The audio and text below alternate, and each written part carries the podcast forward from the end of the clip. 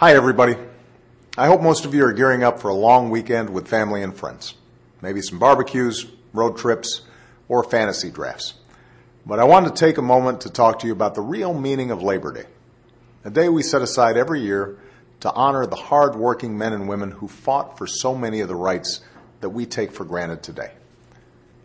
The eight-hour workday, 40-hour work week, weekends, overtime, and the minimum wage, safer workplaces, health insurance, social security, Medicare, and retirement plans.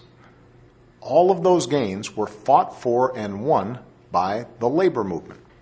Folks who are working not just for a bigger paycheck for themselves, but for more security and prosperity for the folks working next to them as well.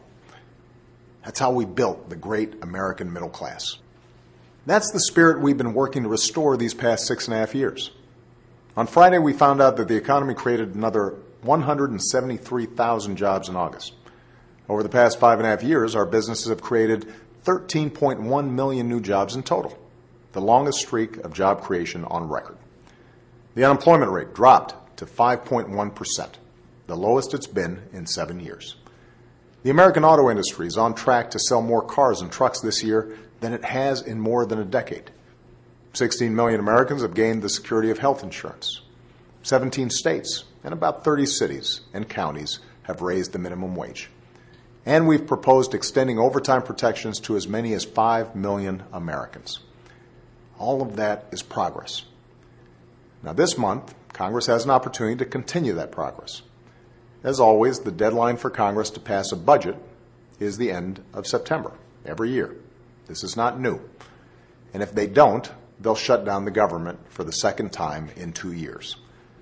At a time when the global economy faces headwinds and America's economy is a relative bright spot in the world, a shutdown of our government would be wildly irresponsible. It would be an unforced error that saps the momentum we've worked so hard to build. Plain and simple, a shutdown would hurt working Americans. It doesn't have to happen.